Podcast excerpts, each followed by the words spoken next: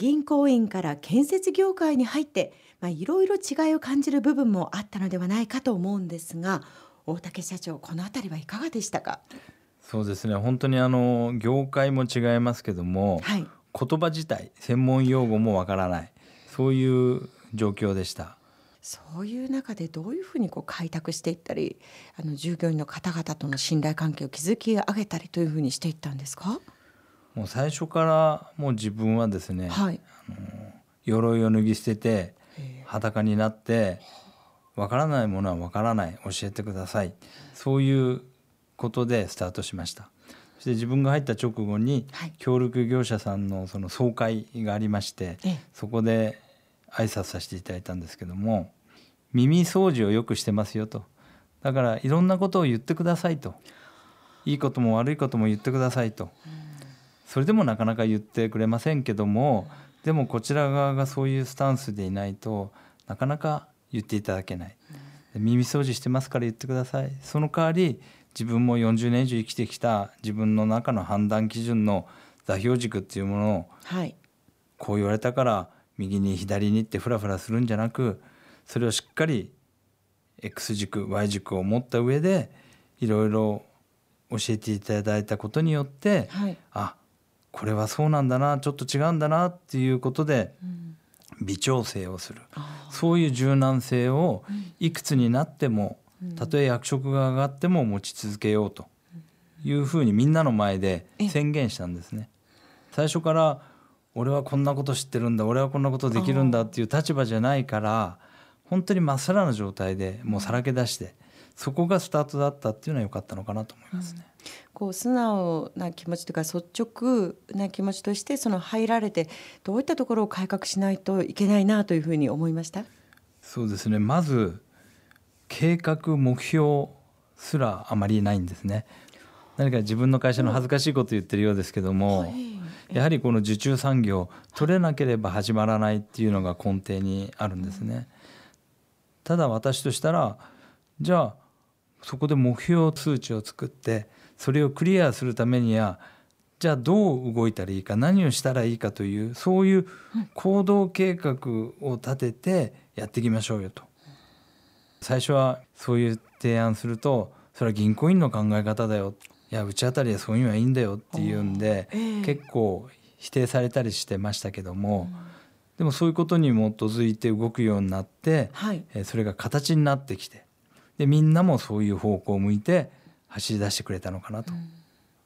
もともと持っていたあの潜在能力をさらに引き出すためにそういった計画が必要なんだよねっていうことをあの皆さんにお伝えしていったということですか？そうですねもともといいもの持ってるんですよ。そうですよね。ええええこの業界入ってもっとこう威勢のいい荒くれ者がいっぱいいる会社かなと思ってきたらですね全然違うんですね。やはりそれは工場を持ち、はい。メーカー的な風土もありですね。また歴代のオーナーの性格がそういうものを作り出してるのかなって思いますけどもね。もっとこう個性を出して自分を出して仕事をしていいんですよというようなことを。そうですね。仕事のためならもっと意見をぶつけ合おう。でもそう言うとそんなぶつけ合うなんてあ。しなくていいんだよっていうそういうとこがありましたね。結構意外にもですね本当に。ええええだってお客様のため仕事のためだったらこうしようぜああしようぜこうした方がいいよねっていうのをもっとこう意見を出し合ってね、その方がいい方向に行くんじゃないかなっていうので、まずそういう考え方から変えていきましたね。でそのためにはやはり大竹社長ご自身が、まあ、皆さんにもそういうふうに接していくたり心を開いてご自身がまず入っていったんですか？そうですね。もう基本的に自分何わ節的なんでですね。何が節ええ。もちろん事業だから数字は大事ですけどもやっぱり私はハートで仕事をしたい、お客様にもその信頼をしていただくためにはやっぱその心と心、はい。本当にそこのつながりを大切にしたいなとそれは社員間もそうですし、はい。現場に入っていただく何十何百というその協力業者さんともそういう関係を築いていきたい。綺麗事言ってるように聞こえるかもしれないんですけどもでも本当に自分なんか何もできないんでその現場に入ってくださるその協力業者さん、はい。またその中で働く職人さん一人一人がええ。いい仕事するぞといいものを作るぞっていう気持ちでやっていただかなかったら、はい、元請けの不費工業として評価いただけないわけですから、やはりそういうみんながより安全により快適に仕事ができるようにしていきたい。はい、その皆さんの気持ち改革という部分ではどういったやっぱり言い続けることが大切なんですか？それともご自身が体現することが大事なんですか？自分はですねあのこんなことを社長に言わせるなよというようなことまで正直言ってるんですね。例えば？例えば小さい子供がご飯食べた後は歯を磨かない。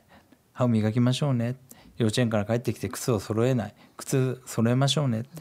言わなきゃできないですよね。でもそれがだんだん大きくなるともう習慣化してきて、はい、言わなくても自然とできる。本人も多分意識しないで吸って靴を脱いでる。当たり前のように歯を磨く。そういうようにやはりいろんなことを習慣化しようと。今は細かいことをこういろいろ指示してますけどもだんだん言わないことも出てきてるわけですよね。習慣化すれば本人も意識しなくてもできるようになる。はい、それとあとよく言ってるのが気づきを大事にしようと。例えばいつも物が置いてないところに物が置いてあればつまずくかもしれない、うん、そういうのあこれ危ないな。どかしとこう、うん、気づいたらスルーするなよと安全から始まったことですけど、全てのことにそれは通じると思うんですよね。お客様の一言であこのお客さんこういうことを求めてるのかなっていうのを気づく、はい、そしたらそれをスルーしないで対応する。で仕事の時はもう気づきの感度を上げといて。で家に帰ったら、はい、気づきの感度は下げろと。そうじゃないと夫婦円満にならないよということを言ってます。なるほどところであの社長2000先ほど8年に就任なさったというお話をちょっとさせていただいたんですが今振り返ってみるとちょうどリーマンショックの時期でもそうですね。あったわけですよね。はい。それから2期はですね、会社にとって本当に厳しい自分が社長になって、うん、なんでこういう業績なのかなという本当にただ3期こういう状況は許されないっていうことでですね厳しさを外部要因にするなと、はい、なんでこうなんだっていうことで厳しい時にこそすべきことを見出してちゃんとしようぜと。ある商社さんに言われたんですけども、はい、冬木さんは他より回復が早いですよねしかも回復の角度が急激 V 字回復ですよねって言っていただいた、はい、それはやっぱりいや環境が悪いからしょうがないよねっていうことをしなかった、うん、そういうところかなと思いますね。今お話をずっとこう聞いていますとやっぱり外部からの視点で業界や会社を見られるというお立場である。一方でなんですけれどもやっぱりこう現場の叩き上げではないという側面もあろうかと思います。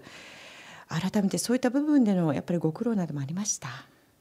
そうですね。こう私がこう質問する。いやそれは構造的に問題ありませんからとか言われる時があるわけですよ、でも構造的に問題なくても例えば見た目なんてこうなのと。お客様はそんな構造わかんないよと。だから構造しっかりしてるっていうのはもう大前提当たり前だけどもだけどもお客様目線から見たっていうそういう見方も必要だよねっていう。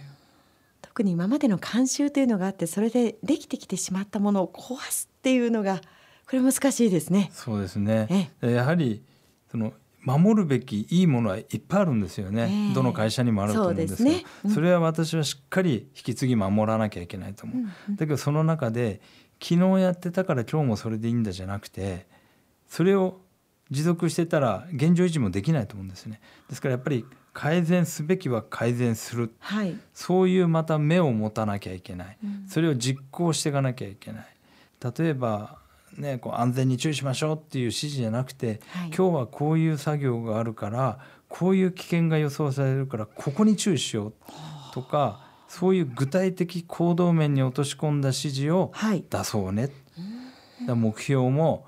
例えば営業ならいくら実績取りますじゃなくて、はい、もっと具体的な目標、行動面に落とし込んだ目標、